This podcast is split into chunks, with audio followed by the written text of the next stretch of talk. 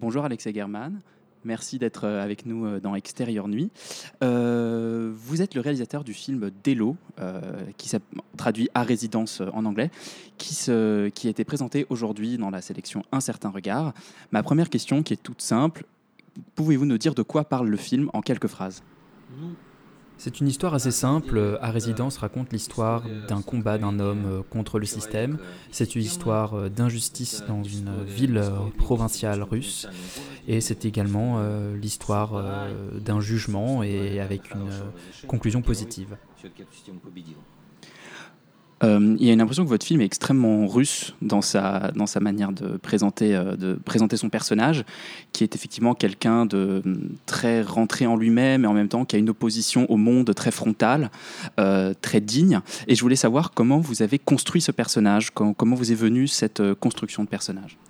Vous savez, j'ai commencé par écrire euh, à partir de gens que je connaissais, des gens qui m'étaient proches, notamment des gens plutôt de la génération de mon père. Et d'un autre côté, nous avons tenté de rendre ce personnage euh, ambigu, profond et différent. De ce point de vue-là, nous avons beaucoup changé, modifié de choses pendant le tournage. Nous avons également beaucoup travaillé, essayé de euh, travailler ses dialogues, euh, changer ses réactions, changer également euh, ses comportements, changer sa manière de voir les choses. Notre idée était vraiment de rendre le héros euh, vivant, et pas seulement à l'étape de l'écriture du scénario, mais surtout à l'étape euh, du tournage, afin que l'acteur, au moment des prises, s'approprie réellement ce personnage. Qu'il vive en fait ce que vit le personnage, et c'est un peu difficile puisque euh, naturellement on a tendance à mettre les choses à distance. Mais là, dans notre cas, j'ai l'impression qu'on a plutôt réussi. Le héros a un, un rapport en fait que qui est très romantique à, sa, à, sa, à son injustice et qui est également un peu adolescent. Et parce que dans son rapport à sa mère, dans son rapport euh, euh, à, la, à, la, justice, de ce qui est bon, de ce qui est mauvais, de ce qui est blanc-noir, tel qu'il est qualifié dans votre, dans votre film par, par les personnages.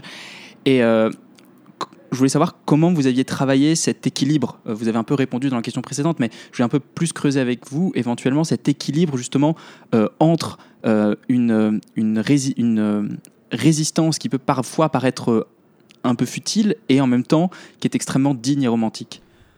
Oui, c'est vrai que c'est un homme de lettres, c'est un homme euh, de littérature, c'est un homme qui vit dans les livres.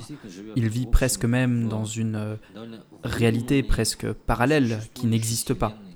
Et puis d'un autre côté, cette réalité-là existe aussi, la réalité des livres. C'est un peu une question sans fin. Qu'est-ce que la réalité, finalement? C'est vrai qu'il a un rapport euh, très proche, euh, très tendre euh, avec sa mère qui, d'une certaine manière, a toujours fait partie de lui. Par conséquent, c'est la question de la perte de l'unité qui se pose à ce moment-là. Mais après, moi, j'ai pas une pensée très structurée ou très structurante. Je suis plutôt quelqu'un de, de chaotique. Vous savez, parfois, quand sortent des livres sur euh, les réalisateurs, euh, sur leurs films, il y a énormément de pages, énormément de, de discussions sur ces films. Et il y a des centaines et des centaines de pages. Et moi, j'ai toujours un peu peur que si un jour un livre devait sortir sur moi euh, ou sur mes films, et eh ben, concrètement, l'intégralité de ce que je pense pourrait être résumée en 20-25 pages. Donc moi, je pense beaucoup plus en termes euh, d'expérience, de vécu, euh, de créer cette expérience avec un acteur, euh, de créer cette expérience au moment de l'écriture des scénarios, vraiment d'être dans la vie. J'ai pas vraiment de recette. J'ai juste essayé de créer un personnage organique et vivant. J'ai essayé de, voilà, de bricoler un personnage qui soit réel et dans lequel, à la fin, on a essayé d'insuffler une âme toute la mise en scène de votre film se passe à l'intérieur d'un appartement, euh, parce que le personnage est euh, assigné à résidence. Et il y a dans cet appartement une impression déjà de, prison. Et euh, même dans le décor, vous filmez souvent à travers des barreaux. Il y, a, toujours une sorte. La, la, la, porte est tamisée comme, comme si on était dans une cellule. et à chaque fois que le personnage sort, on ne voit pas ce qui se passe, ou alors il est puni quand il sort, par de la violence ou par, par d'autres événements. Comment vous avez pensé cet endroit où le personnage doit tout vivre, où il est cet appartement qui devient pour lui comme une prison, et, comment vous l'avez travaillé avec votre chef décoratrice notamment? Bon, vous savez, je pense qu'on a des conceptions un peu différentes d'une prison. Peut-être euh, que les prisons françaises sont telles qu'elles sont dans mon film, mais je peux vous assurer que les prisons en Russie euh, ne ressemblent vraiment pas à ce genre d'appartement. Mais je comprends ce que vous voulez dire. Et donc je ne peux pas vraiment répondre à la première partie de votre question parce que tout simplement, elle ne correspond pas à, ce que j'avais en tête. Euh, pour nous, l'appartement a toujours été davantage un abri, une cachette, un exutoire. Pour nous, l'appartement était vraiment un reflet de lui-même, mais également une sorte de concentré de sa personnalité. Et j'ai l'impression qu'on a plutôt réussi. Et la manière dont on a travaillé, c'était vraiment que euh, cet espace soit le plus diversifié possible et qu'aucun mur ne ressemble à un autre. Et donc dans le découpage, on montrait l'appartement que euh, à, travers des angles particuliers pour, pour créer cette impression de diversité, pour que ce ne soit pas euh, difficile ou ennuyeux pour le spectateur très vite compris le danger qu'à partir d'un certain moment, quand on est tout le temps dans le même endroit, ça peut devenir extrêmement monotone pour le spectateur. Et justement, pour éviter cette monotonie, euh, la chef décoratrice a vraiment travaillé chacun des détails, chacun des endroits, chacun des recoins de cet appartement. Et c'est pour ça qu'il y a tellement d'affaires là-bas, tellement de choses qui traînent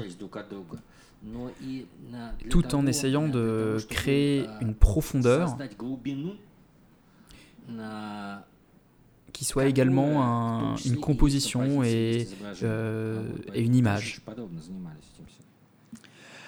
Vous parlez de, des objets qui sont disposés dans l'appartement et on avait une question sur euh, le désordre qui semble régner dans cet, appart, euh, dans cet appartement, pardon, euh, et, ce désordre qui a l'air également le désordre de sa vie, parce que un truc, c'est quelque chose qu'on perçoit en tout cas. Peut-être que c'est un peu les 100 pages du, des, des, cinéma, mais néanmoins on perçoit ce désordre et, et qui correspond très bien en fait à l'état d'esprit du personnage. Et, et je voulais savoir euh, comment euh, ce désordre évolue à travers le film, si vous l'aviez pensé comme évolutif, si ou pas du tout. Est-ce que c'était votre intention euh, de faire, comme vous l'avez dit, une sorte de, miroir de l'état d'esprit du personnage à travers ce chaos, comme vous le disiez tout à l'heure, ou ce désordre? Vous savez, c'est pas tellement un désordre que simplement le monde artistique de ma femme, qui est la chef décoratrice. Chez moi, dans notre appartement, bah, c'est à peu près pareil. Donc c'est bizarre, mais c'est une certaine forme de rangement et d'ordre. C'est comme un enchevêtrement, une superposition de réflexions et d'idées. C'est comme si on essayait de mélanger ce qui n'est pas censé être mélangé, mettre en commun ce qui ne peut pas être mis en commun. Donc on trouve une encyclopédie soviétique, des manuscrits chinois, des livres d'art et un ordinateur. Et donc évidemment, ce désordre progresse euh, à travers le film mais il progresse davantage comme une destruction qu'autre chose. Mais d'un point de vue plus général, et même euh, par principe, euh, je n'aime pas beaucoup euh, tout ce qui est trop lisse, trop propre. On est habitué au cinéma à voir que tout, tout est toujours parfaitement agencé. la chaise ici, l'assiette là, le bouquet de fleurs, enfin tout, tout est toujours parfaitement bien fait. Mais ce n'est pas la réalité, ce n'est pas vrai. Euh, quand on met un pied dans l'intimité des gens, quand on va chez eux, on voit qu'ils sont infiniment plus complexes. Et donc au contraire, euh, cette accumulation, ce foisonnement d'objets dans cet appartement, à mon avis, donne beaucoup plus une impression euh, de partager un moment de la vraie vie de ce personnage. Et donc le fait d'avoir beaucoup d'objets, même si c'est exagéré, même si c'est caricatural, à mon avis, donne de la profondeur euh, en réalité à, cette à, à ce personnage et à son environnement, alors que si tout était lisse et tout était propre, on n'aurait pas du tout ce rapport euh, réel.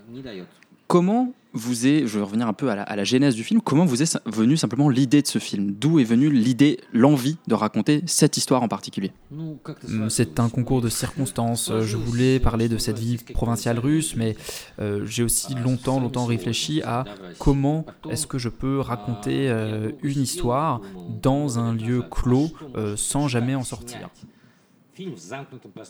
Donc c'était quelque chose, une contrainte que vous aviez envie d'essayer d'explorer?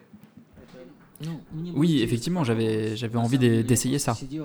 En fait, je réfléchissais comment tourner un film dramatique euh, avec un ancrage local, euh, une unité de lieu, et également une unité de temps qui soit très compréhensible. Et ça, c'est des réflexions que j'avais il y a déjà un certain nombre d'années, et je voulais que ce soit également une trame narrative très claire. Et j'ai vraiment réfléchi à ça très intensément pendant six mois. Euh, j'ai d'abord eu l'idée de filmer une attaque terroriste en temps réel. Vraiment du début à la fin, avec un seul plan en plan séquence. Et également euh, en lieu clos. Ensuite, j'ai eu quelques autres idées. Et finalement, j'ai pensé, mais pourquoi ne pas simplement raconter l'histoire d'un homme qui juste ne peut plus sortir de chez lui? Et c'est comme ça que c'est parti. Donc oui, c'est une sorte d'expérience, euh, c'est aussi une manière pour moi de réfléchir à des nouvelles manières euh, de raconter euh, mes histoires, parce que si d'habitude je raconte mes histoires avec beaucoup de moyens, avec, avec des moyens narratifs conséquents, là je ne les avais pas. comment s'est passé d'ailleurs le travail avec le ou la scénariste? Euh, comment s'est passé le travail, comment s'est passée la coécriture euh, de ce sujet, qu'est-ce qui a été apporté par l'un et par l'autre au cours de la collaboration? Je travaille toujours de manière assez simple, en réalité. Je lui ai raconté l'histoire, puis elle est rentrée chez elle, elle a réfléchi à cette histoire et elle m'a fait des propositions, notamment euh, sur des personnages par exemple. On a discuté de ces personnages. Elle a écrit la première mouture du scénario Ensemble, on a élaboré euh, ce personnage principal, ce protagoniste, comment on voulait qu'il soit. Ensuite, euh, je me suis mis à l'écriture aussi. Et ensuite, tout ça euh, s'est construit un peu naturellement. Et une fois qu'on avait la deuxième ou la troisième version du scénario, avec son autorisation, je suis repassé moi-même sur le texte quelques fois afin de vraiment aboutir à la version finale.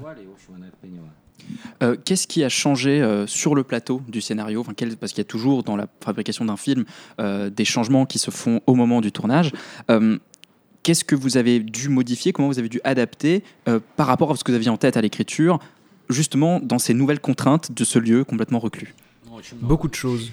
en partant de certaines motivations de certains personnages. Parce qu'on s'est rendu compte sur le tournage euh, que la manière de les écrire euh, était parfois trop plate. Donc on a commencé à les complexifier et on a fini par réécrire des scènes entières. Par exemple, le dialogue avec l'enquêteur est presque une improvisation. Il y a également un long dialogue avec une infirmière qui était beaucoup plus court euh, dans le scénario, qui était beaucoup plus simple. Et donc en fait, on a vraiment changé beaucoup de choses et parce que les acteurs existent toujours euh, et créent toujours quelque chose de neuf. D'ailleurs, par rapport à ça, votre acteur principal euh, est absolument formidable et je voulais savoir comment vous aviez travaillé ce personnage avec lui, beaucoup en amont, est-ce qu'il y a eu des répétitions, euh, est-ce que la manière dont lui s'est approprié cette histoire, ce personnage, puisqu'il porte le film et il est de tous les plans. Nous avons vraiment cherché ensemble. On regardait ensemble les répétitions, on changeait des choses. Parfois il ajoutait des choses, parfois moi j'ajoutais des choses. Et quand il nous semblait qu'il y avait une gêne ou un malaise ou qu'il ne se sentait pas euh, forcément à l'aise avec, euh, avec une scène, on cherchait pourquoi ça ne passait pas, pourquoi ça gênait. Et on parlait de nos vies. On parlait de ce qui nous faisait mal ou pas. Et en fait, moi, mon objectif pendant tout ce travail, ça a été pas seulement qu'il s'approprie euh, ce personnage, ce, qui est normal, mais vraiment qu'il s'identifie à lui d'une manière presque schizophrénique, mais qu'il ressente vraiment ce que vit le personnage. Et c'était pas toujours simple. Mais je pense qu'on a plutôt réussi parce que j'ai senti à un moment qu'il ressentait de manière très fine euh, la manière dont le personnage devait réagir par rapport à l'horreur euh, qu'il traverse. Et ça, au début, c'était beaucoup plus compliqué euh, pour lui. J'avais l'impression même que ça le tracassait intimement, que ça le travaillait beaucoup. Mais c'est une condition pour arriver à ce résultat-là. Comment vous vous sentez après la projection du film de ce matin, qui a été un, succès euh, incontestable euh, Est-ce que vous êtes heureux de cette première réaction du public, puisque c'est la première fois qu'on voit le film? Évidemment, je vois des défauts qui m'agressent. Euh, j'aurais pu encore changer des choses, travailler plus. D'un côté, je suis très content. On voit que le film était bien reçu, presque personne n'est sorti de la salle pendant la projection, mais je n'avais pas vraiment de doute là-dessus. Parce que j'ai eu des films qui ont été beaucoup plus difficilement reçus euh, par le public et, par la critique. Mais quand on tourne son sixième ou son septième film, on est intérieurement prêt. Et on sait que ça se passera peut-être bien, peut-être pas bien. Si le film marche, on dit oui, euh, c'est super, j'ai fait un bon boulot. Et si le film euh, ne marche pas, eh bien, euh, on prend la responsabilité, on le savait.